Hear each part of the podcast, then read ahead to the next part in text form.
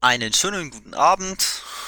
Wir haben heute wieder eine Borzen ähm, mit Kandidatengrillen und einmal darf ich recht herzlich begrüßen den Geldpirat, der kandidiert für den Schatzmeister im Landesverband Bayern und den aktuellen äh, Gensek in Bayern, Mark Huger, der wieder für diese Stelle sich bewirbt. Herzlich willkommen in der Borzen. Hallo auch. Ebenso, hallo. So, jetzt hoffe ich mal, dass jeder sich äh, von euch schon 100 Fragen äh, fürs Grillen überlegt hat und sofort loslegt. Haben wir da jemand? Okay, dann lese ich mal vor. Hier schreibt einer Frage an Geldpirat. Wenn Marc auch was dazu sagen will, dann auch an ihn. Es gab vor einiger Zeit Probleme beziehungs, äh, bezüglich Rechenschaftsberichte UFR. Weißt du, ob das inzwischen gelöst ist? Falls nein, hast du Pläne? Falls ja, und so. Ja gut, also die Antwort darauf wird nicht ganz kurz ausfallen. Ich versuche jetzt mal nicht gleich alles zu sagen, weil es gibt dann möglicherweise sogar noch eine Diskussion. Es ist schlicht und ergreifend so, es brennt im Augenblick.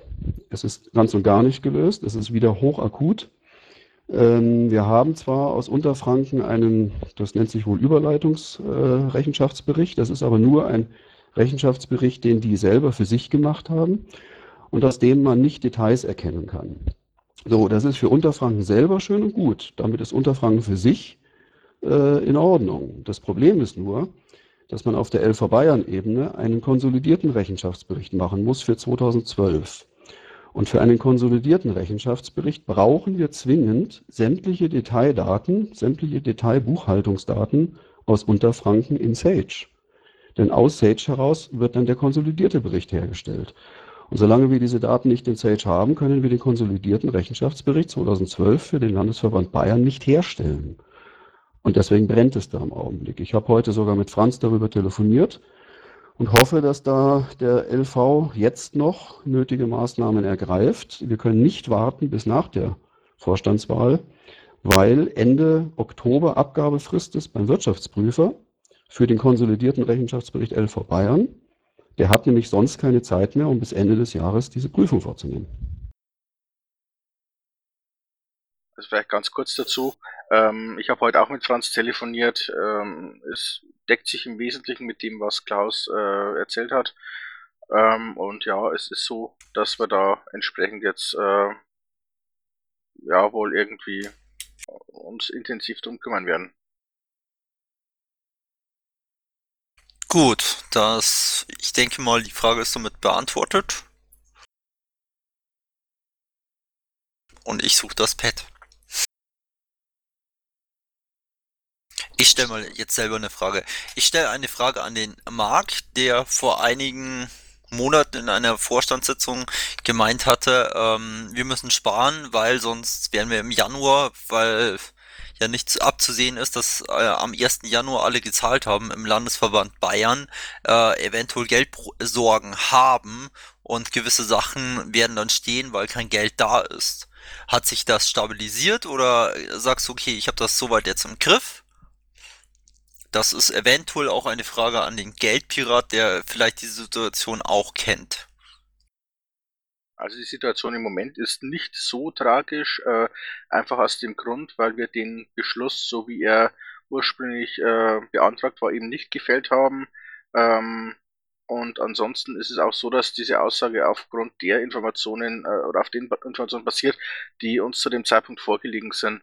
Und es ist also so gewesen, dass noch ähm, aus dem Vorjahr ein Teil oder ein gewisser Betrag äh, als Rücklage noch existiert hat. Das heißt, wir wären also jetzt nicht unmittelbar ähm, handlungsunfähig gewesen, aber wenn wir jetzt tatsächlich das ganze Geld ausgegeben hätten, dann wäre es wohl, wäre halt die Handlungsfähigkeit eingeschränkt gewesen. Das ist so. Sehe ich im Moment nicht mehr, vor allem auch, weil aufgrund der Wahl ähm, im Frühjahr mit einer deutlichen äh, mit einem deutlichen Einkommen oder einem deutlichen Zufluss von Mitteln der Parteienfinanzierung zu rechnen ist. Ähm, Klaus, willst du auch dazu was sagen oder sagst du, ist noch nicht mein Thema, ist mein kommendes Thema? Ich kann schon kurz was dazu sagen. Also ich kenne jetzt die Zahlen im LV Bayern nicht im Detail. Ich habe die aktuelle Situation, da gucke ich nicht drauf, weil ich mich im Augenblick mehr mit der Vergangenheit noch beschäftige, mit 2012. Ähm, da ist eben der Rechenschaftsbericht notwendig. Da arbeite ich im Augenblick auf ganz Bayern-Ebene mit allen Daten, damit, damit sich da was tut. Aber äh, ich hätte jetzt auch nicht mitbekommen, dass das Geld, das der Landesverband äh, zuletzt dann nicht ausgeschüttet hat, die Parteienfinanzierung, die dann nochmal als Umlage kam von NRW, ähm, das, der wurde ja, das wurde ja, da hatte ich ja den Antrag gestellt, dass das dann auch umverteilt wird auf die Bezirke. Das wurde ja abgelehnt, durchaus auch, auch, auch begründet. Das ist auch in Ordnung gewesen. Äh, dieses Geld ist aber jetzt nicht komplett ausgegeben worden im Wahlkampf. Da sollte also einiges übrig sein. Allerdings wird auf euch noch, aber das müsste bei euch budgetiert sein im Landesverband. Es kommen nochmal gute 5000 Euro jetzt den nächsten Tage auf euch zu für die Radiowerbung. Die habe ich jetzt schon verauslagt von Pilot Starter und da äh, hattet ihr ja zugesagt, dass dieses Geld dann, dass ihr da zwei Slots übernehmt. So, aber nichtsdestotrotz, das sieht also ganz und gar nicht danach aus, dass da jetzt irgendwelche Liquiditätsprobleme wären. Und selbst wenn, wäre es auch kein Problem, weil es ja absolut sicher ist, dass wir zum 15. Februar äh, dann gut Geld bekommen werden. Die 117.000 Stimmen, die wir grob hatten, geteilt durch zwei. Das ist schon mal das, was man pro Jahr bekommt. Außerdem kriegen wir noch gleich ein Viertel als Abschlag fürs nächste Jahr obendrauf. Äh, das Jahr drauf sieht auch nicht so aus, als müsste man dann irgendwas davon zurückzahlen, sodass man das also auch tatsächlich ausgeben darf, das Geld. Und wenn man jetzt zwischendrin einen Liquiditätsengpass hätte, wäre es überhaupt kein Problem, sich ein zinsloses Darlehen bei NRW zu holen mit dieser Sicherheit im Rücken. Also Liquiditätsprobleme sehe ich im Augenblick hinten und vorne nicht. Gut, dann haben wir wieder was aus dem Pad an Geldpirat. Planst du oder hast du Ideen für größere Änderungen am Budgetplan für das nächste Jahr im Vergleich zum Budget für das aktuelle Jahr, die irgendwie interessant sein könnten? Also wirklich groß, nicht 250 Euro äh, mehr für X und 250 Euro weniger für Y. Also Budgetzahlen bewegen sich ähnlich in der Größenordnung 2,50 Euro. Die sind, das sind immer runde Tausender und mehr. Ähm, ich wäre schon sehr froh, wenn wir im nächsten Landesverband äh, Reisekosten insgesamt gut reduzieren könnten. Ähm, das hängt davon ab, ob es uns gelingt, eine Organisationsform zu finden, in der dann tatsächlich auch äh, de facto nicht so viel gereist werden muss. Dass man immer von, dass man immer äh, von einem Landesverband verlangt, dass er, dass er sämtliche Reisekosten spendet, das halte ich in der Tat auch für überzogen. Dafür ist Bayern dann auch zu groß. Die, die Entfernungen von einem Ende zum anderen sind schon gewaltig. Aber vielleicht wird es uns gelingen, äh, uns so zu organisieren, dass wir tatsächlich physisch auch gar nicht so oft reisen müssen und dann eben auch nicht Kosten entstehen, die wir, von denen man dann verlangt, dass sie, dass sie gespendet werden müssen. Das wird sich zeigen, das hängt auch von der Zusammensetzung ab. Insofern mache ich mir da jetzt vorher noch keine Gedanken, sondern das muss man entscheiden, wenn man dann weiß, wer tatsächlich in diesem Landesvorstand sein wird. Dann eine Frage an euch beide, ganz allgemein. Habt ihr irgendwelche größeren Pläne für das nächste Jahr, die wir vor der Wahl kennen sollten? Also, ähm, ich weiß jetzt nicht genau, wie das definiert ist, aber plant irgendwer einen längerfristigen Urlaub? Also ich werde nicht länger Urlaub machen oder nicht länger Urlaub kriegen wie die letzten Jahre. Und das war äh, quasi immer so zwischen äh, über Weihnachten bis drei König, ja. Also so, so knappe zwei Wochen ungefähr. Das ist das, was, was, was man mir so gönnt. Ähm, also insofern ist da nichts geplant. Ähm, ansonsten, was ich gerne noch äh, ja, was ich gerne noch weiter voranbringen möchte, ähm, das wäre einmal die, das Verwaltungsportal das eigentlich seit, ja, das ist eigentlich seit letzten Ostern krankt, ja. Das war ursprünglich mal der Plan, das quasi so ein Kandidatenportal mit äh, Regionalisierung und so weiter aufzuziehen. Ähm, das, das ist dann zum Teil deswegen eingeschlafen, weil, ähm, weil wir die Kandidatenbefragung dann anderweitig erledigt haben über das äh, Abgeordnetenwatch. Und ähm, also das wäre so ein Punkt, also hier noch ein bisschen was, äh, das voranzubringen. Dann ist die ganze Sage-Geschichte nach wie vor noch nicht erledigt. Ähm, da treten immer wieder neue Sachen auf, die, die, die wir ähm, ja, beheben müssen. Jetzt im Moment sind wir dann die äh, unterschiedlichen Stimmberechtigungen abzugleichen. Das wird auch noch ein bisschen dauern. Ähm, also wie gesagt, Sage ist so ein Punkt und äh, Verwaltungsportal. Das sind so die zwei Sachen, die ich gerne in der nächsten Amtszeit angehen und auch abschließen möchte. Gut, Ähm, dann, dann antworte ich auch noch, weil die Frage ist ja, glaube ich, auch an mich gerichtet. richtig? Ähm, gut, also Urlaub war eh nicht gemeint, sowas gibt's bei mir auch nicht. Ich war jetzt fünf Tage im Urlaub äh, vor einer Woche und das muss jetzt wieder für, für ein Jahr reichen. Ähm, nee, längere Urlaube sind bei mir sehr, sehr selten. Mache ich, mache ich alle paar Jahre mal und dann auch bloß maximal drei, vier Wochen. Und als Schatzmeister sollte man im LV Bayern ja dann auch noch einen Stellvertreter haben. Da bin ich mal sehr gespannt, wer, wer das dann tatsächlich werden wird.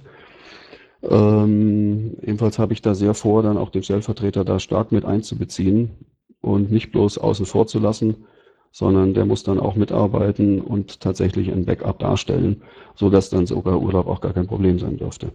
Ja, und ansonsten ist die Antwort bei mir nicht unähnlich zu der von Marc. Mir schweben natürlich auch verwaltungstechnisch ein paar Dinge vor. Ich möchte schon gerne äh, um Sage herum, aber immer mit Sage im Mittelpunkt äh, ein paar Dinge, paar Dinge neu machen. Meine, meine, mein langfristiges Ziel wäre es tatsächlich ein, ein Piratenportal zu haben, ein Mitgliederportal, äh, bei dem jedes Mitglied nachsehen kann, welche Daten über es selbst gespeichert sind, welche Zahlungsinformationen gespeichert sind, welche Spenden und so weiter. Damit dort auch nachgeschaut werden kann, bin ich mit meinem Mitgliedsbeitrag im Rückstand und so weiter. Was ist der aktuelle Mitglied? Gut, das sollte eigentlich jeder wissen, das wissen aber tatsächlich nicht alle. Also ein, ein Portal für die Mitglieder, wo sie tatsächlich selber nachsehen können, welche Daten sind vorhanden und sich melden können, wenn diese Daten fehlerhaft sind. Denn wir haben sehr viele fehlerhafte Daten momentan. Ich merke das jetzt, wo ich wo ich äh, durch die ganze Mitgliederdatenbank durchgehe und für bayernweit und mir die ganzen Buchungen anschaue. Ähm, es gibt immer noch Mitglieder, die zwei Mitgliedsnummern haben, wo nicht einer von diesen beiden Accounts geschlossen wurde, also sprich, wo, äh, das Mitglied dann als ausgetreten gilt über die eine Mitgliedsnummer. All solche Sachen sind immer noch in der Mitgliederdatenbank zu finden. Ähm, diese Fehler letzten Endes zu bereinigen, wird nur gehen mit Hilfe der Mitglieder. Und erst dann wird man auch sauber Mahnungen machen können, sauber wissen, wer stimmberechtigt ist, etc. Also wobei ich vielleicht da anfügen möchte, also es sind absolute Einzelfälle, wo es, äh, wo irgendwie eine Doublette oder so existiert und von den Dubletten gibt es meines Wissens keine, wo äh, nicht einer davon als ausgetreten markiert ist. Also ähm, das ist so schlimm schaut es wirklich nicht aus. Also unsere Mitgliederdaten sind im Vergleich zum Rest vom Bund ähm, absolut vorbildlich. Und äh, die sind also was, äh, wir, wir haben alle Mitgliederdatensätze codiert mit äh, Gemeindeschlüssel, wir haben alle äh, auf Plausibilität geprüft, straßenmäßig und so weiter abgeglichen. Also da brauchen wir uns nicht wirklich verstecken. Ein paar so Sachen, die man natürlich durch solche Plausibilitätsprüfungen nicht aufdecken kann, gibt's natürlich. Ja, wenn da ein Mitglied einfach nicht da wohnt, äh, ja gut, äh, okay, äh, so, sowas kriegt man nicht raus und sowas äh, hat man in jeder Datenbank drin in der Größenordnung. Aber wie gesagt, so schlecht schaut's jetzt bei uns nicht aus, wie sich das jetzt vielleicht anhört. Da hört man jetzt vielleicht raus, dass ich tatsächlich einen sehr hohen Qualitätsanspruch habe, ähm, der vielleicht noch ein bisschen höher ist als das, äh, was jetzt Marc anspricht. Das ist sicher richtig. Relativ gesehen stehen wir nicht schlecht da, aber man kann es noch besser machen. Und Marc, doch, ich habe ein paar Datensätze gefunden, wo die Dubletten tatsächlich noch nicht bereinigt sind. Äh, aber das ist eine Kleinigkeit, daran scheitert sowas auch nicht, das kriegt man noch in Ordnung. Äh, das ist auch nicht der Punkt. Der Punkt ist tatsächlich, dass die, die Frage der Stimmberechtigkeit, äh, da gibt es noch im Augenblick gravierende Differenzen zwischen den Daten, so wie du sie pflegst und wie sie in Sage sind. Und ich habe den dumpfen Verdacht, dass der Auswertemechanismus innerhalb von Sage hier schlicht und ergreifend fehlerhaft arbeitet oder ungenügend programmiert ist. Gut, dann mache ich mal die nächste Frage. Was hal haltet ihr davon, den Mietvertrag der LGS zu kündigen? Wenn ja, wann? Und ich füge dort hinzu, welche Alternative seht ihr danach für die SGs, die in München aktiv arbeiten, wo die dann hingehen sollen? Darf ich darauf zuerst antworten? Gerne. Also es laufen bereits aktuell Überlegungen und Gespräche und es zeichnet sich schon ab, das ist noch nichts Endgültiges, aber es zeichnet sich schon ab, dass aus der Landesgeschäftsstelle eine Bezirksgeschäftsstelle gemacht wird. Damit werden die ganzen Probleme, die es in der Vergangenheit gab im Zusammenhang mit dem LV, dann weg sein. Das heißt, der, es zeichnet sich ab, dass der Landes, Landesverband gar nicht mehr Mieter sein wird, gar nicht mehr im Mietvertrag stehen wird, aber Bezirksverband Oberbayern und KV München diesen Mietvertrag übernehmen, einen neuen Mietvertrag übernehmen. In dem Zusammenhang muss dann pro forma tatsächlich auch der alte gekündigt werden und das sollte in der Tat dann jetzt noch bis Ende Oktober geschehen. Das ist aber dann nur eine pro forma Geschichte. Es ist schon vorbereitet, dass dann ein neuer Mietvertrag entsteht.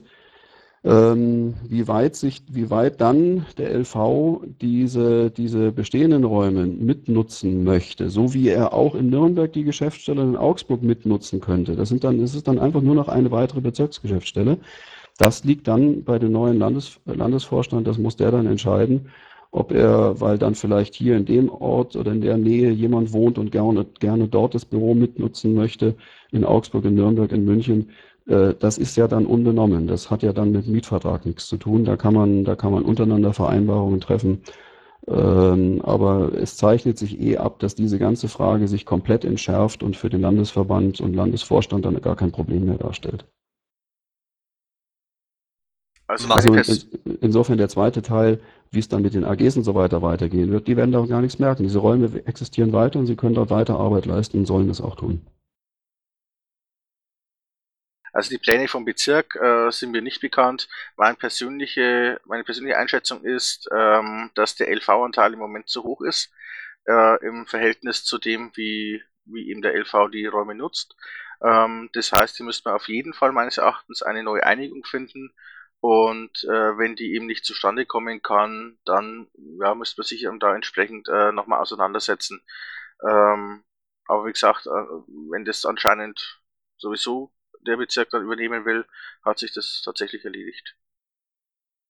Was wir, was wir in dem Zusammenhang tatsächlich perspektivisch schon jetzt auch ein bisschen angehen müssen, um die, um die Frage zu klären, ob Bezirk und KV München das dann auch alleine übernehmen können, denn die Miete wird ein bisschen steigen, nicht dramatisch.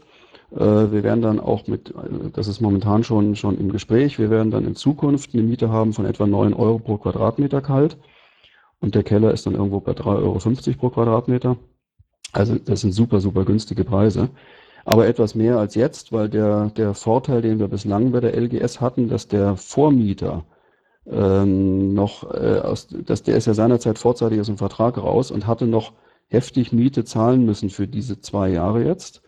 Und das, dieser Vorteil, den hatte der Vermieter an uns weitergegeben. Deswegen hatten wir jetzt nur eine Miete von 1000 Euro kalt für die, für das, für den, für das Erdgeschoss. Der Keller wird derzeit nur vom Kaufmann München gemietet. Ähm, dieser Vorteil fällt jetzt flach, der läuft jetzt schlichtweg aus, aber es wird immer noch ein sehr günstiger Preis werden. Aber worauf ich raus will, damit es dann auch tatsächlich äh, möglich sein wird für den Bezirk und für den KV München, werden wir äh, schon uns äh, bald zusammensetzen müssen und klären müssen, wie wird es zukünftig mit der Weiterverteilung der, der Parteienfinanzierungsgelder, die an den LV Bayern ja erstmal fließen, wie wird, das, wie wird die Verteilung dann an die Bezirke weitergehen und dann nochmal innerhalb des Bezirks, äh, eventuell auch in die KVs. In Oberbayern gibt es derzeit keine Regelung für eine Weiterverteilung.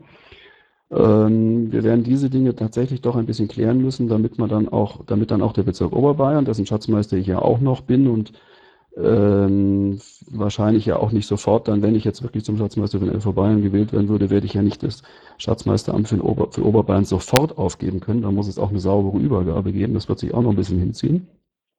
Also bin ich da auch noch in der Verantwortung, aber insofern leider auch ein bisschen in dem Interessenkonflikt. Ähm, diese Fragen werden wir angehen müssen, klären müssen, damit, damit äh, wir dort recht bald, wir müssen ja dann, wir müssen ja dann noch in, in diesem Jahr bis Ende Dezember diesen neuen Mietvertrag unterschreiben können. Gut, dann haben wir die nächste Frage. Haltet ihr einen stellvertretenden Schatzmeister für sinnvoll? Ja, da antworte ich mal. Er ist äh, schlichtweg schon aufgrund des Parteiengesetzes sinnvoll, weil der Schatzmeister in einem Vorstand äh, tatsächlich nach dem Parteiengesetz eine Sonderrolle einnimmt. Anders als bei den anderen Vorstandsmitgliedern ist es, ist es beim Schatzmeister gesetzlich festgelegt, dass nur er Spenden erlangen darf. Und das Erlangen einer Spende ist nicht das Annehmen einer Spende. Annehmen darf es jeder. Er muss dann diese Spende nur an den Schatzmeister zeitnah weiterreichen, damit diese Spende dort erlangt werden kann. Die Erlangung bedeutet, der Schatzmeister äh, akzeptiert diese Spende, er weist sie nicht zurück, er hat, sich, er hat sich vergewissert, dass sie gesetzeskonform ist und dass sie tatsächlich angenommen werden kann. Und ab dann ist es tatsächlich erst äh, Eigentum der, der Partei. Diese Funktion kann von keinem anderen Vorstandsmitglied ausgeführt werden nach dem, nach dem Parteiengesetz. Und deswegen macht es schon Sinn, einen Stellvertreter zu haben, dass für den Fall, dass der, dass der Schatzmeister ausfällt, Äh, ein paar Wochen im Urlaub ist da nicht das Problem. Ein Monat ist immer noch zeitnah genug bei solchen, bei solchen Geschichten. Aber für den Fall, dass der Schatzmeister ausfällt, weil er zurücktritt oder sonst was passiert, wäre man dann nicht sofort gezwungen, äh, möglichst rasch Neuwahlen anzusetzen und könnte, könnte einfach regulär weiterarbeiten. Das ist das eine. Und das andere ist, dass die Arbeit in einem Landesverband äh, genügend groß ist. Es fällt genügend Arbeit an, dass es auf weit, weit mehr als auf zwei Schultern verteilt werden sollte. Also schon deswegen macht es Sinn, einen stellvertretenden Schatzmeister zu haben. Man kann sich sogar überlegen, ob nicht ein stellvertretender Gemsek sinnvoll wäre aus diesem Grunde. Marc? Ja, also diese, ähm, diese Institution des stellvertretenden Schatzmeisters, die kam, glaube ich, erstmals im Kreisverband München auf, aufgrund einer Diskussion, die hauptsächlich von einem Juristen geführt worden ist. Ähm, ob das tatsächlich so ist, dass also auch im Falle von ähm, von einer, ähm, ja, vom, vom Ausfall des Schatzmeisters kein anderes Vorstandsmitglied, das diese Aufgaben übernehmen soll. Und so ist es ja bei uns in der Satzung auch. Steht im Prinzip im Moment drin, wenn ein Vorstandsmitglied ausfällt, dann äh, verteilt der Restvorstand die Aufgaben dieses Vorstandsmitglieds dann unter sich. Ähm, ja, dass ihm kein anderes Vorstandsmitglied diese Aufgaben dann tatsächlich ausführen kann, ähm, ist halt die Frage, ob das tatsächlich so ist. Ähm, wenn ich mich jetzt hier umschaue bei den anderen Parteien, äh, hier zumindest hat kein Ortsvorstand äh, einen stellvertretenden Schatzmeister. Ob es denn irgendwo anders gibt, das weiß ich jetzt nicht. Ob der tatsächlich ähm, aus rechtlichen Gründen notwendig ist, kann ich deswegen nicht beurteilen, aber ich wage es zu bezweifeln. Die andere Geschichte ist, dass es aufgrund von der Arbeitsbelastung, aufgrund vom, vom Umfang äh, notwendig ist. Das ist wieder ganz was anderes. Also da halte ich das durchaus für sinnvoll. Ähm, beim Gensec ist es halt so, dass im Moment zumindest die Aufgaben ja das Verwaltungsteam übernimmt.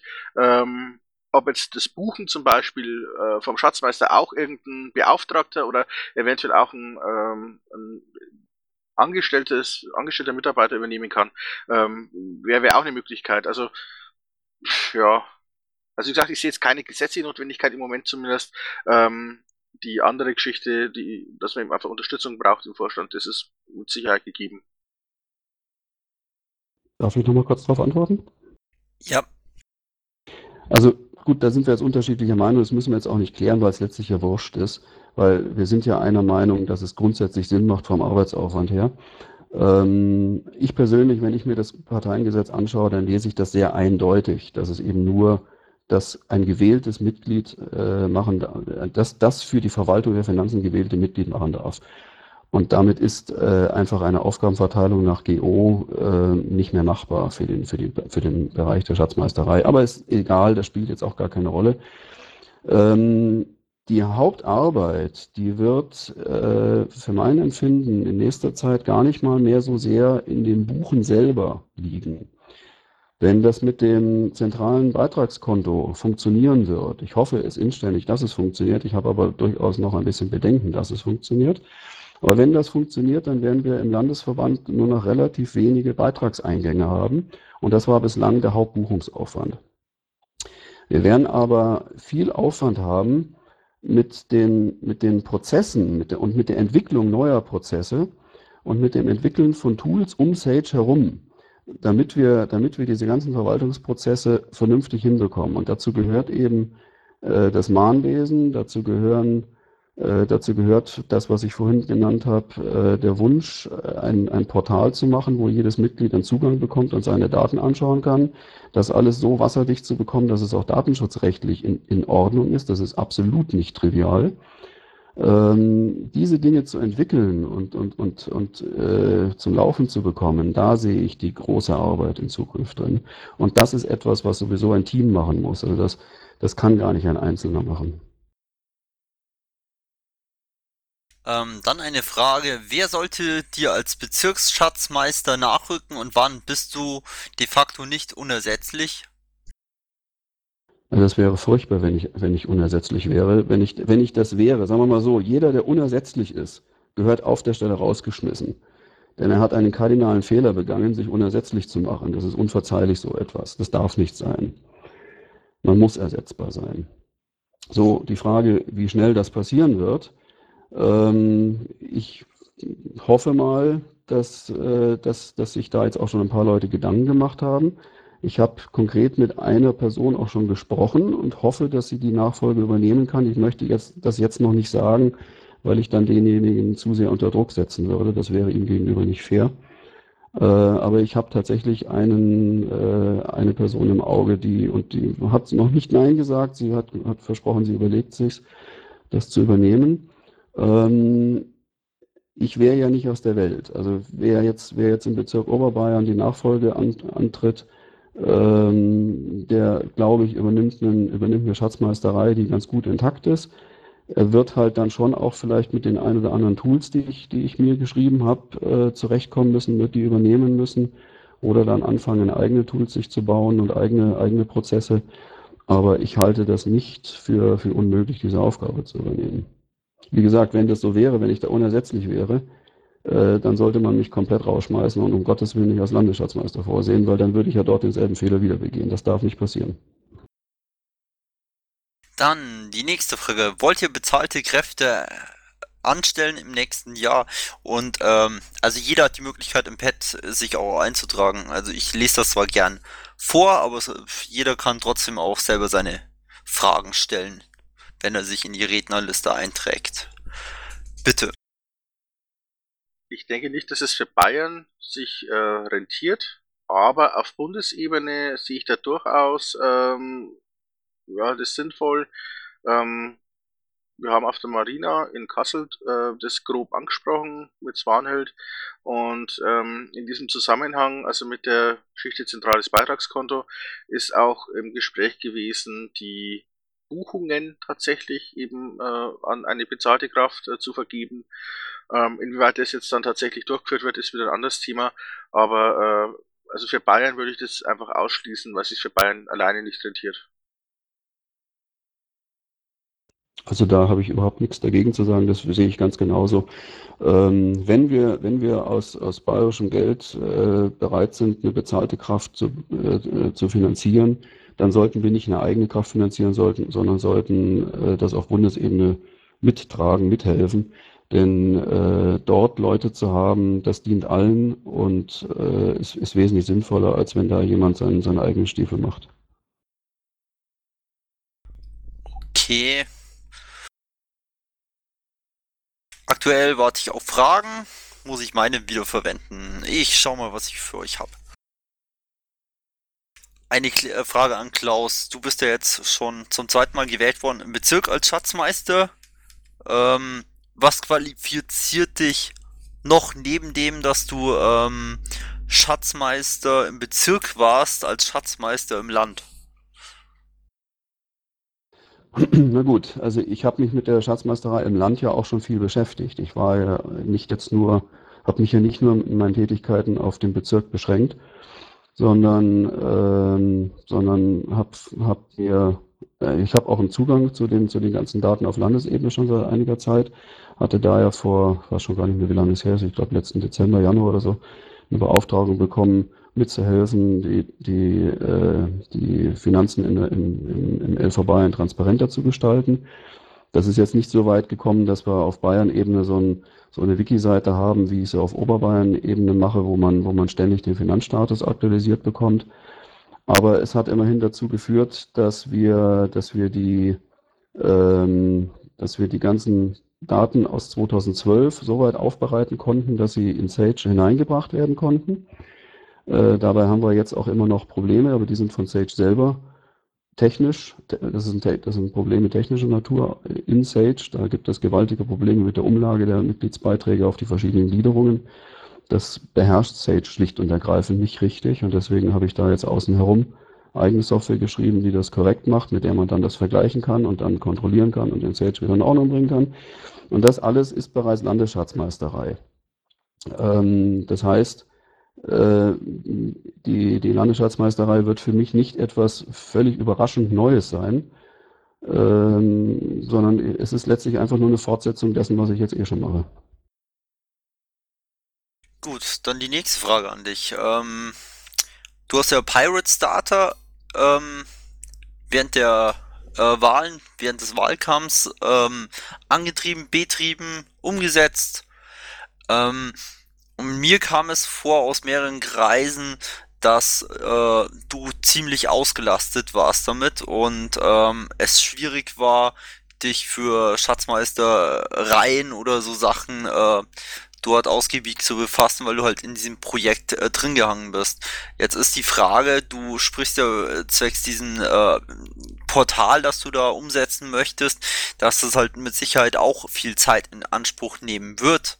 Und dahergehend habe ich ein bisschen die Angst, dass du dann vielleicht ein ähnliches Problem hast wie bei Pirate Starter. Also Pirate Starter hat in der Tat mich äh, sehr, hat, hat sehr viel Zeit mich gekostet, das ist richtig. Ich habe da, habe mich da sehr intensiv drum bemüht. Ähm, die reine Verwaltung, die Finanzverwaltung hat ja auch sehr schön funktioniert in Pirate Starter. Was halt drumherum nicht funktioniert hat, war das Bewerben, dass das, dass das ein interessantes Portal wird für, für Leute außerhalb der Partei. Da, das Marketing hat da leider überhaupt nicht funktioniert.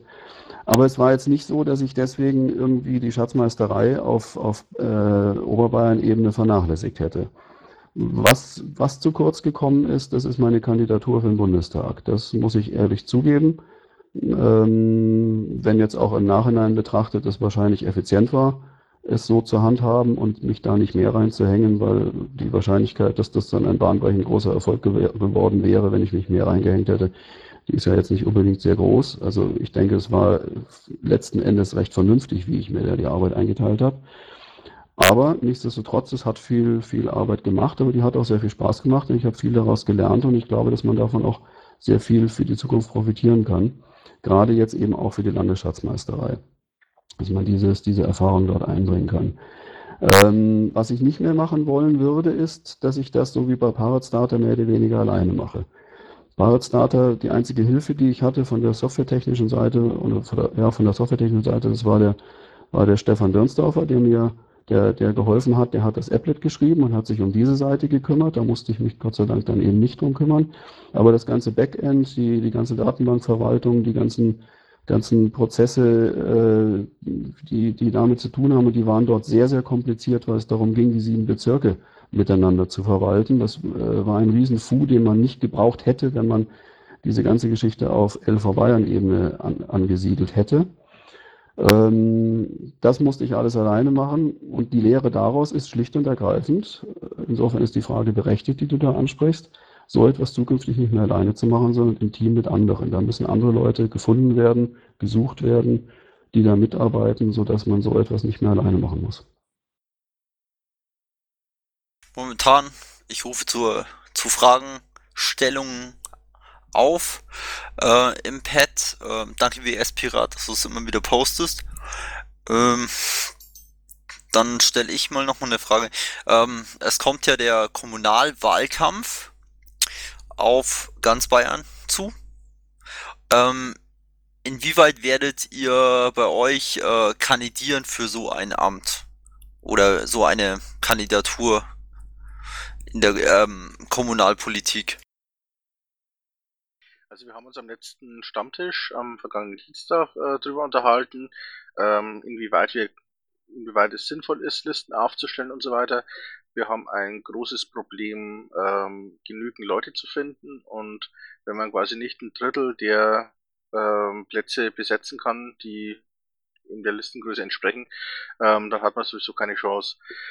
Ähm, aus diesem Grund werden wir sowieso auch schon im Moment im Kreis, ähm, bis auf eine Gemeinde überlegt noch, aber werden wir voraussichtlich nicht wirklich antreten können. Ähm, es gibt Gespräche noch mit einer Listenverbindung.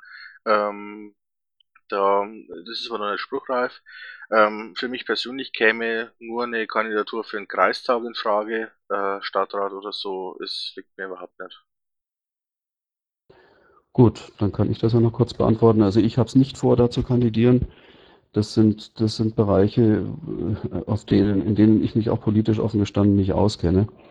Mich hätte eine Bundestagskandidatur sehr gereizt oder das Bundestagsmandat hätte mich sehr gereizt, aber äh, ich, ich glaube, dass ich für sowas, für eine, für eine ähm, Kommunalarbeit auch nicht der Richtige bin. Ich werde auch nicht für die Europawahl kandidieren, das habe ich absolut nicht vor.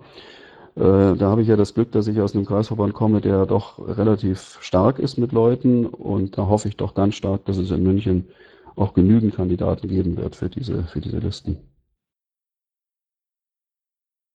Gut, endlich wieder eine Frage. Äh, Dankeschön. Wie gut sind die Kontakte zu den anderen Bezirken von euch beiden? Habt ihr teilweise Probleme mit verschiedenen Bezirksverbänden? Wie gut wird die Zusammenarbeit klappen?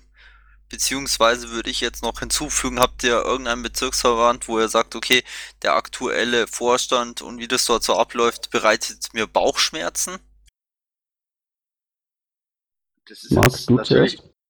Ja, das ist jetzt eine, eine schwierige Frage. Man kommt natürlich mit unterschiedlichen Leuten äh, unterschiedlich gut klar. Das liegt einfach in der Natur der Sache. Ähm, ich habe eigentlich zu allen äh, Bezirken äh, gute Kontakte mit den, den Gensex und zum Teil auch mit den Schatzmeistern. Ähm, natürlich gibt es hin und wieder mal Probleme und die muss man halt versuchen, auf irgendeiner Sachebene anzugehen. Gut, dann beantworte ich das in ähnlicher Weise. Ich habe zu den, also zu den, die Schatzmeister von den anderen Bezirken kenne ich alle, mit denen habe ich alle, allen schon zu tun gehabt. Ich kenne auch fast alle Landesschatzmeister, umgekehrt glaube ich auch. Ähm, bin also nicht nur innerhalb Bayerns da ganz gut vernetzt mit den, mit den Verwaltungsleuten, sondern auch auf Bundesebene. Ähm, war ja auch schon bei einem Verwaltungstreffen, habe da die Leute kennengelernt, war auch schon beim Finanzratstreffen, obwohl ich selber kein Finanzrat war oder bin bislang. Ich äh, habe eben es durchaus vor, dann auch auf dem Landesparteitag für den Finanzrat zu kandidieren, weil ich das sinnvoll halte, dass der Landesschatzmeister dort auch im Finanzrat vertreten ist. Ähm, und in diesem Kontakt, in diesem Zusammenhang und mit den ganzen Sage-Geschichten und mit dem, mit dem B-Sager-Tool, das ich hier geschrieben habe, das auch schon an einigen Stellen in, in Deutschland eingesetzt wird, ähm, in, in Bayern und in, äh, in, in Hessen weiß ich es nicht, aber in Niedersachsen, nee, Quatsch, oder in, ja, ja, äh, also in Baden-Württemberg wird es auch benutzt. Ich glaube in Schleswig-Holstein auch, in, in Berlin auf jeden Fall. Äh, in dem Zusammenhang habe ich auch schon viel mit Leuten aus anderen Landesverbänden zu tun gehabt und bin da auch, kenne die und bin dort auch bekannt. Und da hat es bisher immer wunderbar funktioniert. Also die Zusammenarbeit auf der Ebene zwischen den Verwaltungs Verwaltungspiraten, die funktioniert hervorragend. Ähm, aber jetzt nochmal konkret zurück auf die Bezirke. Ja, doch, mit Mittelfranken gibt es momentan Probleme. Die bestehen schlichtweg darin, dass wenn man äh, da eine Anfrage hinrichtet, wenn man irgendwelche, irgendwelche Versuche unternimmt zu kommunizieren, es einfach nicht beantwortet wird. Man wird einfach nur, nur im Stich gelassen. Das ist natürlich sehr schade. Insofern äh, gibt es da keinen Knatsch. Es gibt, es gibt einfach nichts. Es ist einfach Sendepause. Und meine große Hoffnung ist, dass wenn demnächst, wenn dann in Mittel, äh, Quatsch, in Unterfranken auch wieder Bezirkswahlen sein werden, das dauert jetzt nicht mehr lange, das war, müsste jetzt eigentlich noch innerhalb dieses Jahres passieren, dass sich dann die Situation lösen lässt, dass dann der Knoten platzt und, und die, die Zusammenarbeit besser werden wird. Mal sehen. Also die überregionale Ebene kann ich auch bestätigen. Also auf Bundesebene funktioniert das alles sehr unkompliziert. Ähm, jetzt auch auf der Marina Kassel ähm, die, die Gensex von äh, Baden-Württemberg, Thüringen und Bayern sind ja auch alle in der AG Digi Piraten. Also da gibt es schon einen äh, informellen Austausch, der sehr gut funktioniert. Gut, dann stelle ich mal wieder eine Frage. Wie wollt ihr als Landesvorstände die ganzen äh, kleineren KVs und die Leute, die dort sind, ziemlich fertig vom Wahlkampf sind, motivieren, in den nächsten Wahlkampf zu gehen. Also ich kenne ja auch die Situation aus dem Kreisverband. Ich bin ja auch noch im Kreisvorstand. Und ähm, es ist halt so, dass für einen Kreisvorstand in erster Linie mal der Bezirk der Ansprechpartner ist. Ähm, man kann als Land das, denke ich, auch nicht leisten, ähm, dass man flächendeckend präsent ist. Ähm, wir versuchen das zwar, äh, wenn man sich Seko anschaut, wo sich der überall rumtreibt, auf welchen Stammtischen und so weiter, ähm, da muss man sagen, das ist äh, schon, schon, schon extrem vom, vom Aufwand, vom Einsatz, vom Engagement her. Ähm, ich denke aber, dass es wirklich in erster Linie auch, äh, dafür gibt es ja die Bezirksebene, äh, irgendwie auch von den Bezirken kommen muss, dass da die Impulse in Richtung KVs ausgehen müssen ähm, und vom, vom, vom LV her in Richtung Bezirke. Ist richtig. Also zunächst einmal ist es in der Tat mehr Bezirksarbeit. Aber du stellst ja die Frage jetzt hier Verwaltungspiraten und als solches verstehe ich mich an der Stelle auch. Für einen Verwaltungspiraten ist das, besteht das Motivieren in erster Linie darin, die Demotivation zu vermeiden. Das heißt, der ganze, der, die, die, die Kritik, die immer wieder geäußert wird, dass die Verwaltung nicht richtig funktioniert, dafür zu sorgen, dass diese Kritik, den, der, dass dieser Kritik der Boden entzogen wird, dafür zu sorgen, dass die Verwaltung funktioniert, dass man letzten Endes das gar nicht mehr mitbekommt, damit, damit äh, hier kein Ärger mehr entsteht, weil dann äh, kein, keine Störfaktoren mehr vorhanden sind und dann eine Motivation, die sich ja eigentlich von alleine entfalten sollte. Die Leute sind ja schließlich nicht umsonst Piraten geworden. Die Leute sind ja nicht, nicht äh, gedrängt worden in die Piratenpartei. Die sind ja freiwillig reingekommen. Die wollen ja etwas leisten. Die wollen ja vorankommen. Man muss es ihnen nur möglich machen. Man muss die, man muss die, die Bremsblöcke beiseite schieben, die Bremsklötze wegnehmen und dann äh, dafür sorgen, damit die Energien, die ja vorhanden sind, auch frei werden können. Und das ist, glaube ich, die Arbeit der, der Verwaltungspiraten, im Hintergrund dafür zu sorgen, dass keine, keine störenden Dinge passieren. Oh, es gibt eine neue Frage an Geldpirat. Letztes Jahr hat kurz vor knapp nach längerer Weigerung die Bundesschatzmeisterin doch noch festgestellt, dass mit dem unterfränkischen Rechenschaftsbericht ein konsolidierter Rechenschaftsbericht erstellt werden kann. Warum ist das dieses Jahr nicht äh, wieder möglich? Das letzte Jahr ging es um den Rechenschaftsbericht 2011. Der wurde noch von dem Herrn Schölermann gemacht, nicht mit unserem neuen System. Ähm, jetzt, 2012, wird der Rechenschaftsbericht aus dem aus Sage heraus automatisiert erstellt.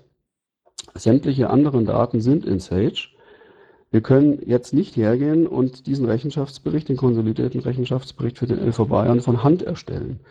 Dadurch, dass alle anderen Bezirke, alle Daten aller anderen Bezirke in Sage drinnen sind, sind wir jetzt darauf angewiesen, sind wir jetzt gezwungen, diesen Rechenschaftsbericht aus dem System herauszuholen. Äh, aus, von, von, dem System ausgeben zu lassen. Und dazu müssen alle Daten in Sage drinnen sein. Das ist eine andere Situation als vor einem Jahr. Ich muss kurz warten.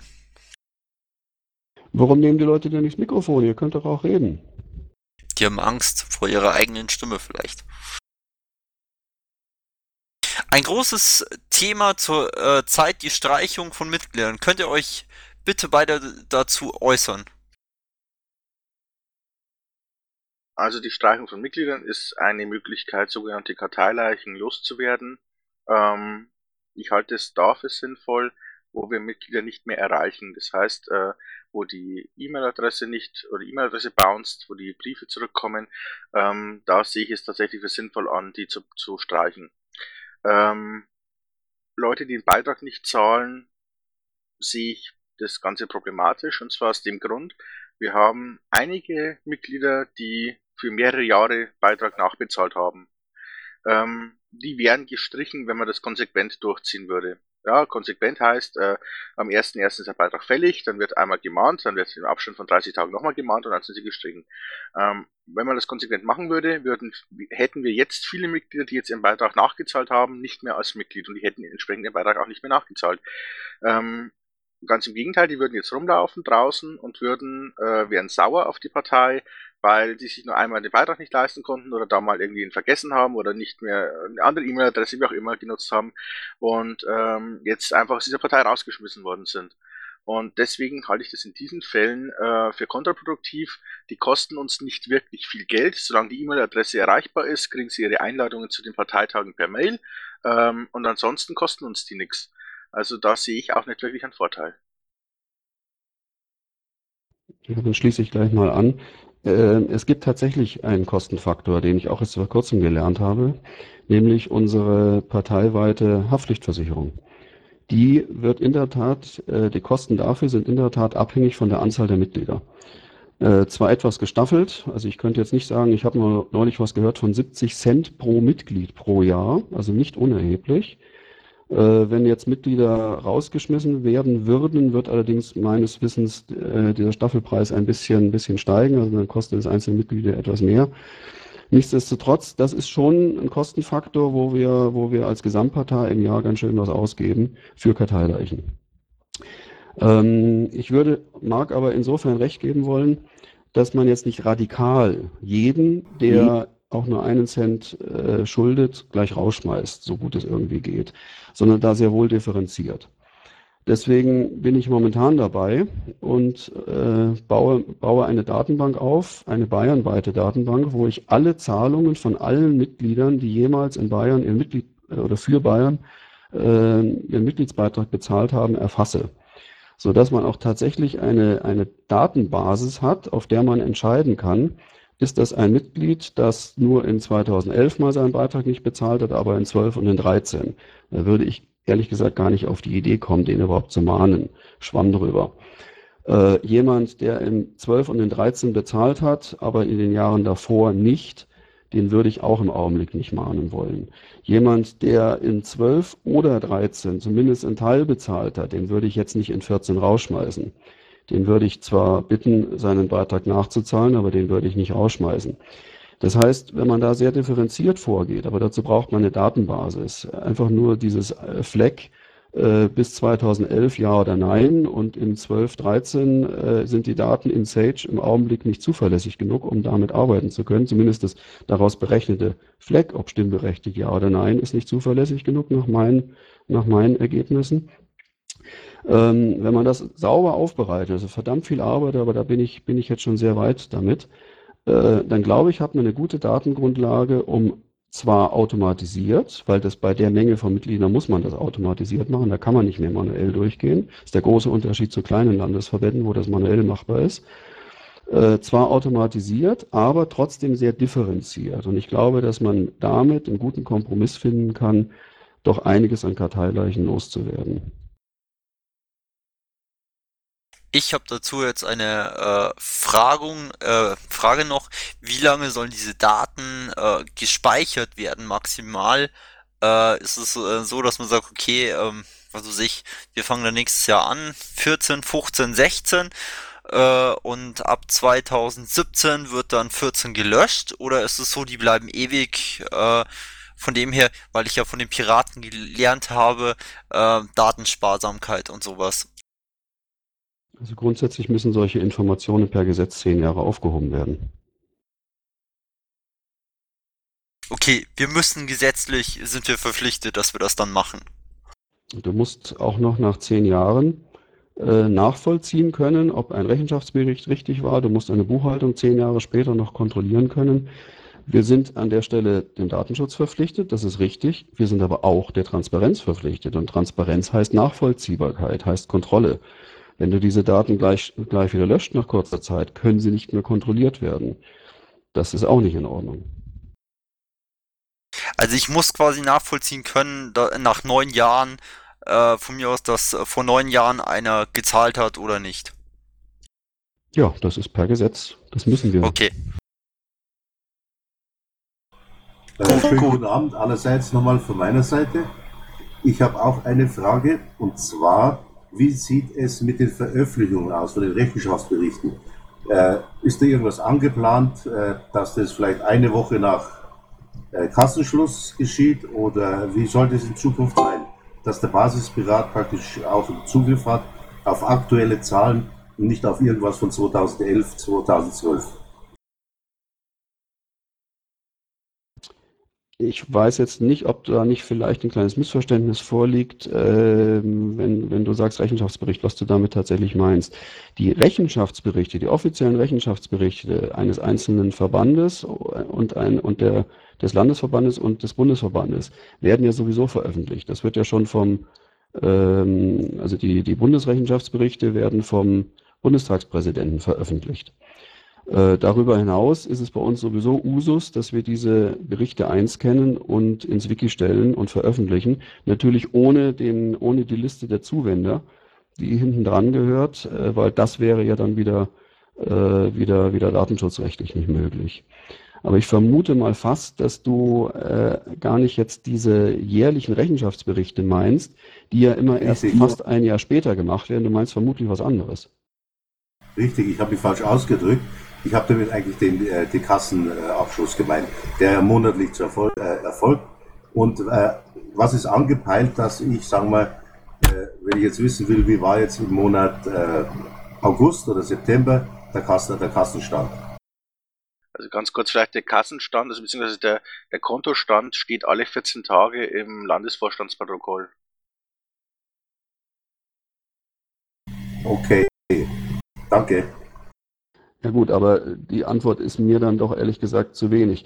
Ich würde es schon gerne versuchen wollen, ob das, schon auf, ob das auf Landesebene äh, dann so nahtlos machbar sein wird, wie ich es jetzt zurzeit in Oberbayern mache, das wage ich ja selber zu bezweifeln. Die, äh, die Landesebene ist dann doch etwas größer und die Arbeit dort wird dann nochmal doch noch mal ein Stückchen mehr sein als in Oberbayern. Aber in Oberbayern mache ich das ja seit geraumer Zeit so, dass ich da eine Wiki-Seite habe, wo ich versuche alle 14 Tage, dazwischen sind auch mal Zeiträume, wo es ein bisschen länger dauert. Ähm, da tut sich dann aber auch normalerweise nicht viel an den, an den Finanzen. Ich komme da nicht dazu, es zu aktualisieren, weil andere Arbeiten anstanden.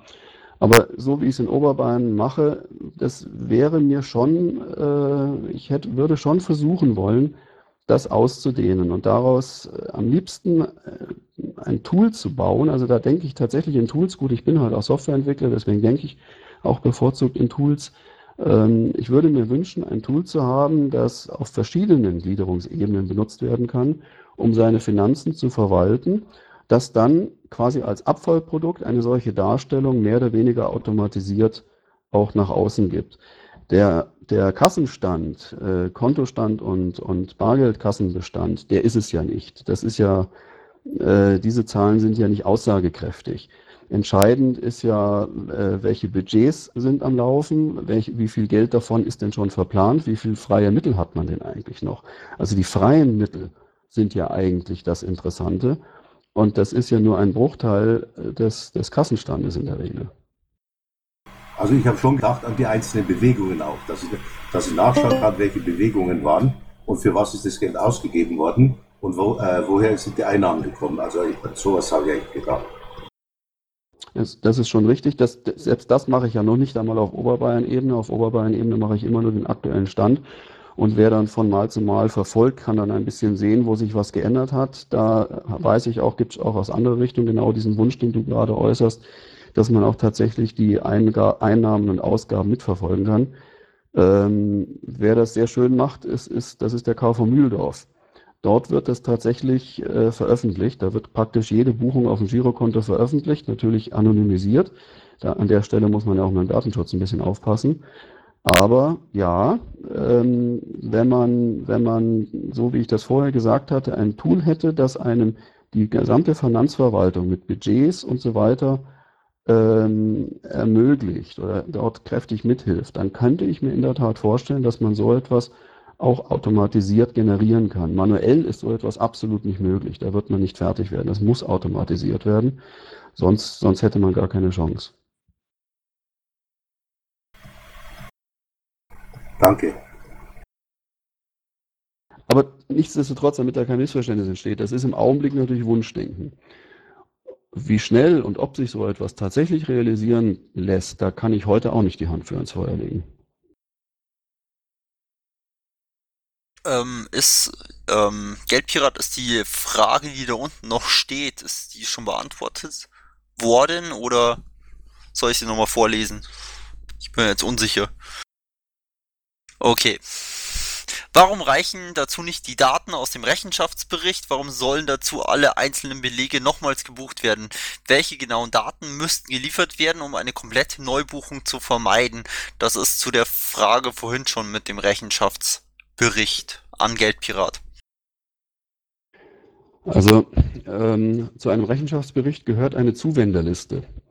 Eine Zuwenderliste ist eine Liste von allen Menschen mit Adresse, ähm, und einer Summe aller ihrer Zuwendungen. Die Summe aller Zuwendungen besteht aus den Anteilen der Mitgliedsbeiträge und der Spenden an die jeweilige Gliederung.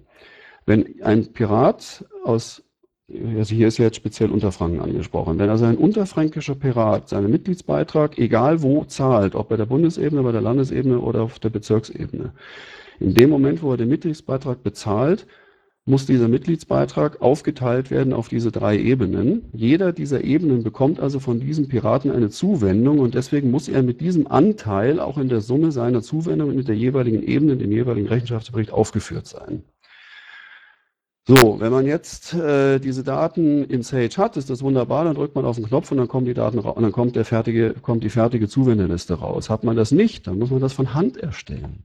Dann muss man, dann kann man nicht mehr aus Sage heraus die fertige Zuwenderliste generieren, sondern du kriegst nur einen Bruchteil und musst das jetzt mit den Informationen aus dem, aus dem Rechenschaftsbericht von Unterfranken irgendwie manuell zusammenmerchen. Viel Spaß bei der Arbeit. Das ist, das ist super. Ich meine, was soll, was soll der Quatsch, einem da zusätzlich Arbeit aufzubürden? Das ist einfach nicht einzusehen. Eine fertige Zuwendungsliste reicht also nicht, oder? Nein, weil der LV Bayern muss eine konsolidierte Zuwendung, Zuwendungsliste abgeben. Das ist gesetzlicher Bestandteil des konsolidierten Rechenschaftsberichtes. Es reicht nicht, ein, hier, es reicht nicht, mehrere Zuwenderlisten abzugeben. Also nochmal, es geht hier nicht um den Rechenschaftsbericht in Unterfranken selber, es geht um den konsolidierten Rechenschaftsbericht in Bayern, der jetzt man könnte sagen aus technischen Gründen, aus Sage heraus erstellt werden muss. Wir haben gar keine andere Möglichkeit mehr. Wir wollten das ja auch so. Es macht ja auch Sinn, das aus einem System heraus dann automatisiert zu erstellen. Es ist einfach absurd, auf, überhaupt nur auf die Idee zu kommen, dass diese Daten nicht in einem gemeinsamen zentralen Buchungssystem vorhanden sind. Was soll der Blödsinn, sich dazu weigern, diese Daten dort mit reinzupacken? Zumal es auch gar kein Riesenaufwand wäre. Mit dem B-Sager, den ich entwickelt habe, wären in 0, nix die unterfränkischen Daten in Sage drinnen. Das ist wahrscheinlich ein Tag Arbeit, nicht mehr. Man muss nur mal an die Daten rankommen. Also ich bin der Meinung, dass das äh, hier äh, Detailfragen sind äh, und nichts mehr mit dem Kandidatengrillen zu tun hat. Naja, da möchte ich fast ein bisschen widersprechen.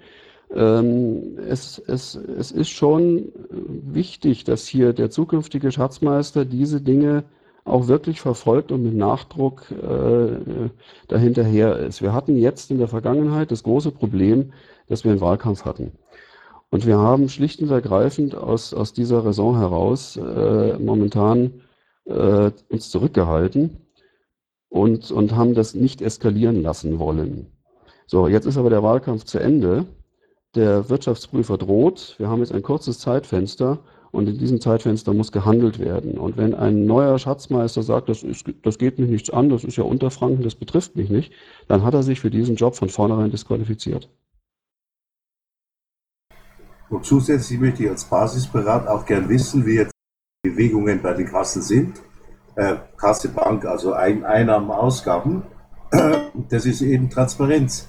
Und mich würde es schon interessieren, ob ein zukünftiger Schatzmeister zumindest die Zielsetzung hat, dass das sagen wir, eine Woche nach äh, Abschluss, Monatsabschluss über, also übers Internet äh, greifbar ist. Dazu will ich kurz was sagen. Also im Bezirk ist es so, dass ähm, ich glaube zweimal im Monat, im Wahlkampf war es sogar öfter, der Geldpirat im Wiki unter Bezirkspolitik Status oder so die aktuellen Zahlen drin hatte. Also ähm, das war für mich, wie der Geldpirat angefangen hat, ähm, was komplett Neues, dass ich weiß, was los ist, ohne dass ich den Schatzmeister oder irgendjemand fragen muss äh, danach per E-Mail oder sonst was. Ähm, ich musste nur ab und zu mal, glaube ich, den äh, Geldpiraten nerven, aber ansonsten war alles plausibel zu äh, finden, immer noch zu finden. Ich kann gleich einen Link mal posten vom Bezirk und äh, natürlich würde ich mich immens freuen, wenn es genau so im Wiki ähm, stehen würde, wenn der Geldpirat Schatzmeister wird im Land. Aber der Geldpirat darf selber sich nochmal äußern dazu. Meine Rede, was du da gesagt hast. Ja, ich muss ja jetzt nichts mehr sagen. Wenn der Moderator seine neutrale Rolle beiseite legt und plötzlich Partei für einen Kandidaten ergreift, was soll der Kandidat dann noch dazu sagen? Das, das war jetzt keine Partei, das war, waren Fakten. Es kann keiner widerlegen, dass es nicht so ist. Von dem her, außer er hat nie ins Wiki geschaut. Meine Frage ist, geht ja dahin, ob das, sagen wir, der zukünftige Schatzmeister auch anteilt. Äh, sowas dauert natürlich seine Zeit, aber dass das dann mal Bestandteil sein soll von seiner Arbeit. Gut, aber die Frage habe ich ja vorhin schon beantwortet. Also das ist meine Zielsetzung. Genau das wünsche ich mir. Ähm, nur ich will da keine falschen Versprechungen machen, dass so etwas schon innerhalb eines Jahres realisierbar ist. Das ist möglicherweise oder wahrscheinlich ein Projekt, das länger dauern wird. Okay, aber das Ziel ist halt vorhanden. Das, das war eigentlich meine Frage. Ich habe den Link auch gepostet und ähm, Ich würde jetzt mal noch fragen, eigentlich hast du ja im Bezirk auch ein Problem gehabt, dass du auch eine Zeit gebraucht hast, das ungefähr diese Finanzen äh, zu ordnen. Weil vorher war ja, glaube ich, ein halbes Jahr oder so gar kein Schatzmeister im Bezirk vorhanden, bis neu gewählt worden ist. Und äh, du hast auch eine Zeit dafür gebraucht, bis du das soweit geordnet hast. Äh, ist das richtig so? Ähm, ich glaube, der Rücktritt war damals im April und Ende Juli war dann die Neuwahl und im, oder im März war der Rücktritt und, und Ende April habe ich dann die Beauftragung bekommen. Äh, ja, das war damals für mich eine sehr neue Tätigkeit. Ich hatte damals von Schatzmeisterei noch gar keine Ahnung und musste mich in all diese Dinge erstmal einarbeiten.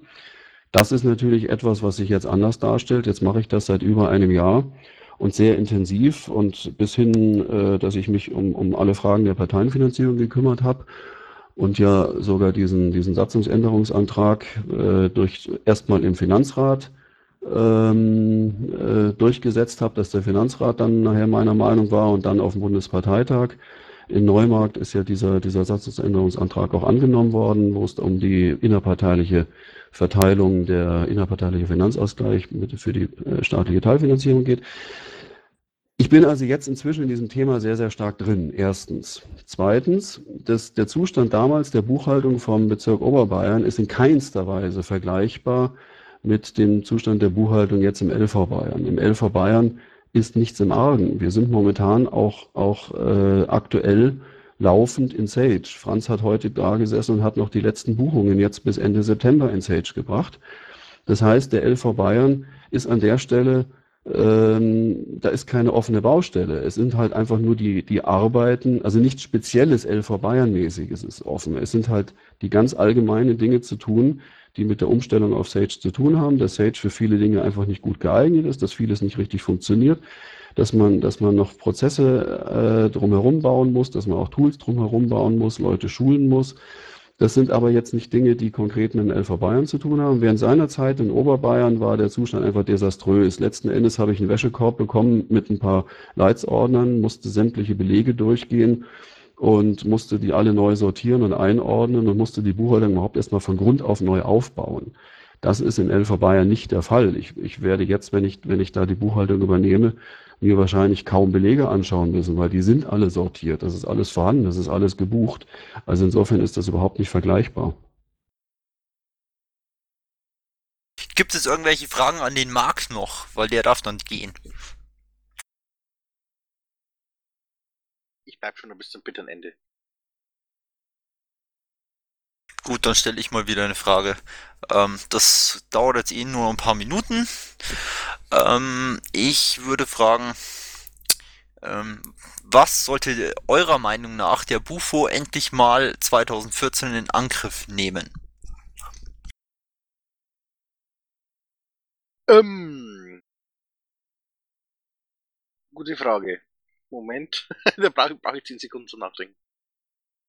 Naja, da würde ich mal jetzt ein bisschen auf das aufsetzen, was äh, Ben vorgestern erzählt hat, wie er sich das vorstellt mit, mit Sprechern, also mit der Außendarstellung der Partei.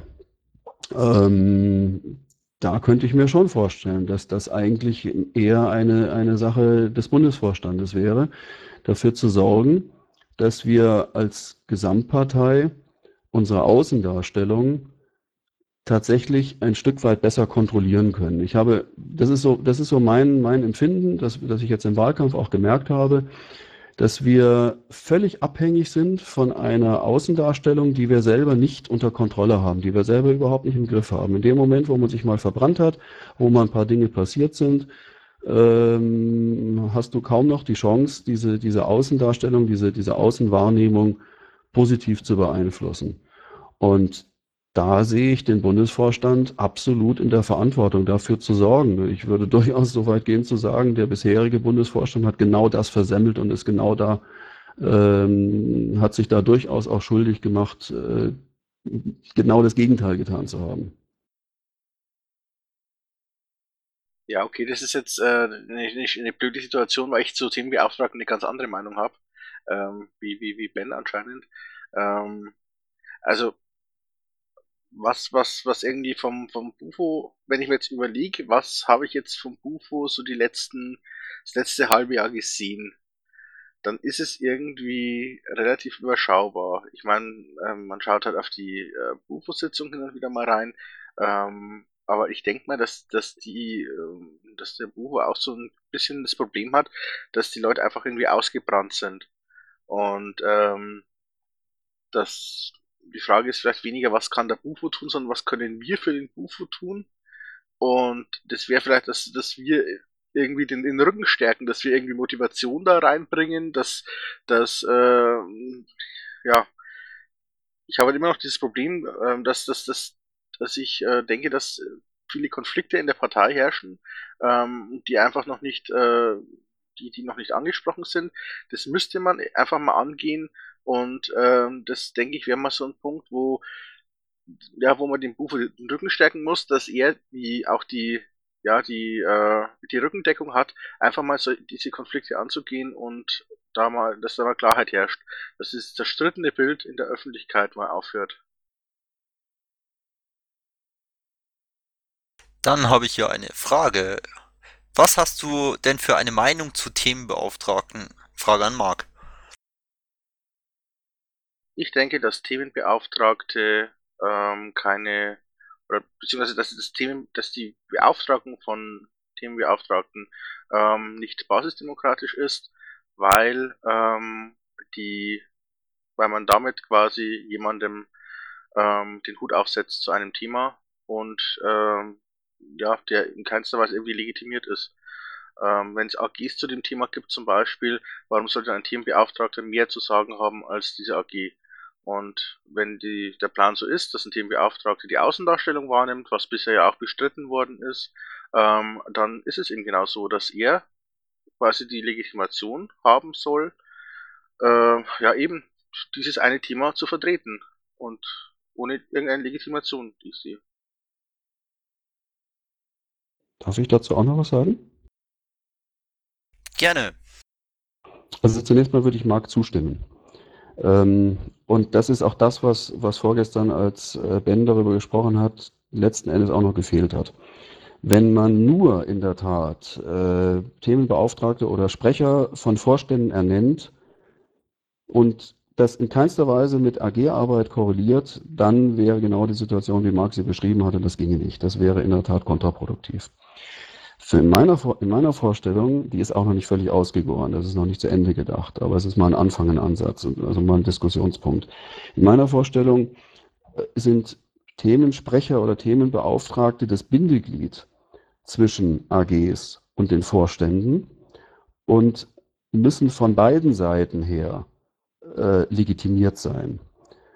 Ähm, eine AG als solches kann man schlecht legitimieren. Das ist eine lose Gruppe, da drinnen passiert sehr viel Bewegung. Diese Gruppe hat keinerlei rechtlichen Rahmen. Ähm, die braucht letztlich auch eine Vertretung nach außen, die aus dieser Gruppe heraus legitimiert ist. Aber das alleine reicht auch nicht. Diese Vertretung muss eben auch von den Vorständen her legitimiert sein, die ihrerseits ja wiederum vom Parteitag gewählt worden sind und damit ihre Legitimation haben, das dann auch zu tun. So ähnlich hat das ja Ben auch vorgestern schon gesagt. Aber mir fehlt äh, oder mir fehlte das neulich und das ist das, was ich da hinzufügen wollen würde dass man diese Sprecher oder diese Themenbeauftragte als Bindeglied betrachtet zwischen AG-Arbeit, zwischen Basis und Vorständen, dann aber diese Sprecher auch das Gesicht nach außen darstellen. Ähm, ich halte es für sehr wichtig, dass man Themen mit Gesichtern verbinden kann in der Außendarstellung, dass Themen durch Gesichter transportiert werden. Und wenn man diese Gesichter nicht auch pflegt und hegt und aufbaut, die Leute sogar auch schult, dann wird das nicht entstehen. Äh, Menschen sind auf Gesichter fixiert. Aussagen werden wahrgenommen, indem man sie von Gesichtern entgegenbekommt. Aussagen werden nicht wahrgenommen, indem sie irgendwo nur schriftlich stehen. Sie werden über Menschen transportiert, über Gesichter. Und deswegen braucht man diese Leute. Wie man sie dann legitimiert, das ist eben die spannende Frage. Wie man, wie man Strukturen schafft, so dass diese Personen, diese Menschen dann tatsächlich auch von der Basis aus legitimiert sind das ist die, die spannende Frage, damit das, was Marc völlig zu Recht gesagt hat, dann so auch nicht mehr passiert. Sind noch Fragen? Kann ich dazu kurz eine Nachfrage stellen? Ausnahmsweise.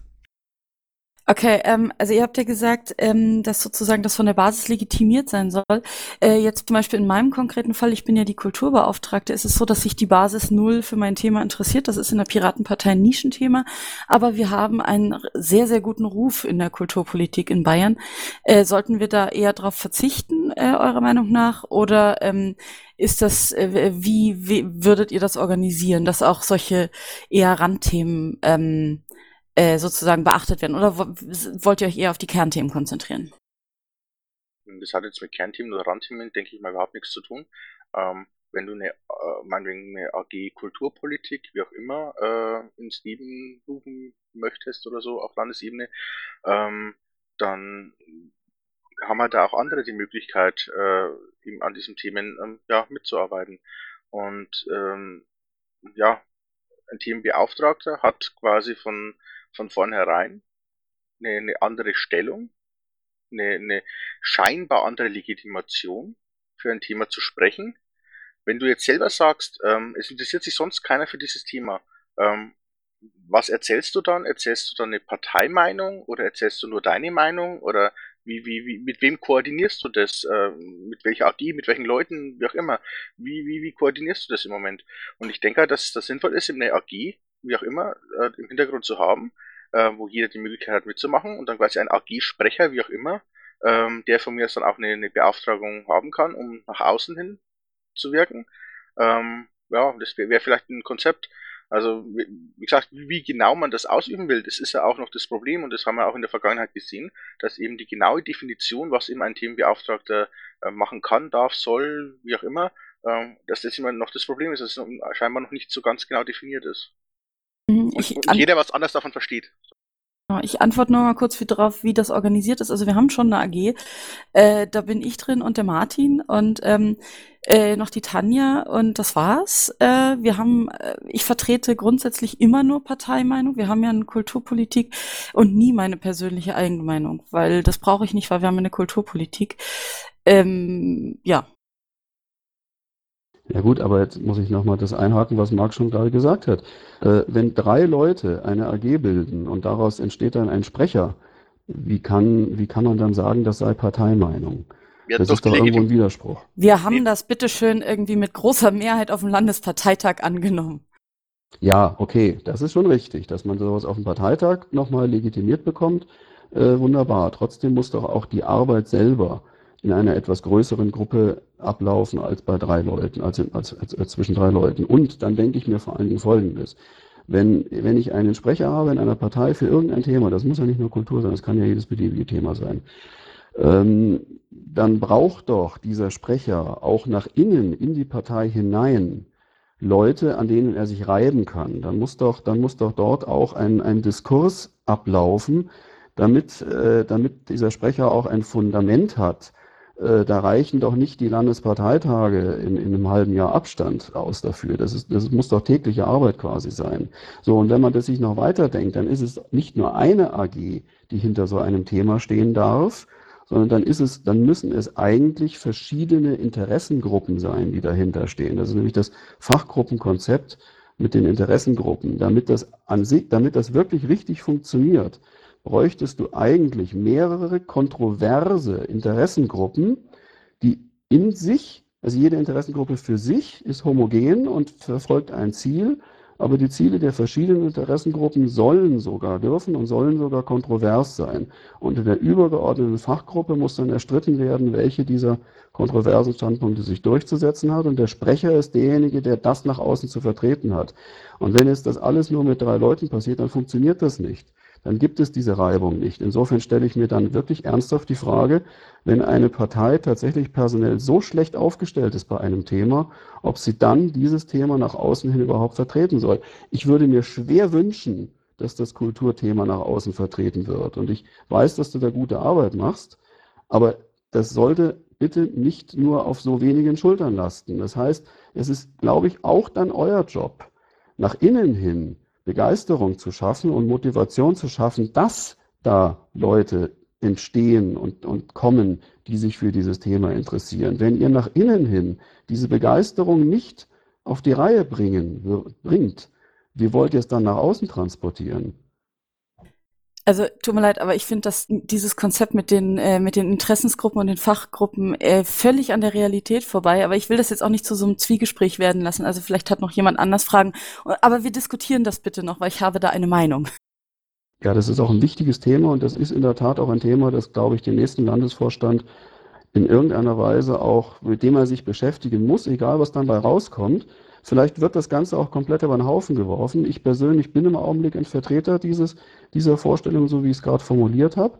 Mir ist aber noch wichtiger, als jetzt diese Vorstellung umzusetzen, dass wir darüber diskutieren in nächster Zeit. Und insofern ist es gerade gut, wenn du eine gegensätzliche Meinung hast, weil dann kann man nämlich darüber diskutieren und debattieren. Dafür. So, wir haben jetzt äh, eine Stunde, 17 Minuten hier vertrödelt quasi. Und ähm, Danke ich würde sehr. das Ganze jetzt ähm, beenden. Ich danke Geldpirat ähm, für sein Kommen, auch Marc. Ich denke, dass ähm, diese eineinhalb oder fast eineinhalb Stunden äh, einigen Leuten auch im Nachhinein helfen, die ähm, noch hier zuschalten in den nächsten Tagen über die Aufnahme. Ich bedanke mich vor allem auch bei 21 Zuhörern hier im Raum, die wieder gekommen sind. Und ich würde mich freuen, wenn am Dienstag, wenn der Tomatenfisch, ich hoffe, das habe ich jetzt richtig ausgesprochen, ähm, kommt ins Mumble zum Grillen, wenn ihr auch wieder kommen würdet. Also Dienstag geht's weiter und auch am Donnerstag, für Donnerstag haben wir noch keinen Kandidaten, eine mögliche Kandidatur, der jetzt schon reserviert hat äh, bis Donnerstag, aber das werde ich dann noch publizieren bei Zeiten. Ich wünsche euch ein, allen einen schönen Abend und danke für euer Kommen. Danke auch dass ihr, für euer Interesse und wir sehen uns am LPT. Dito.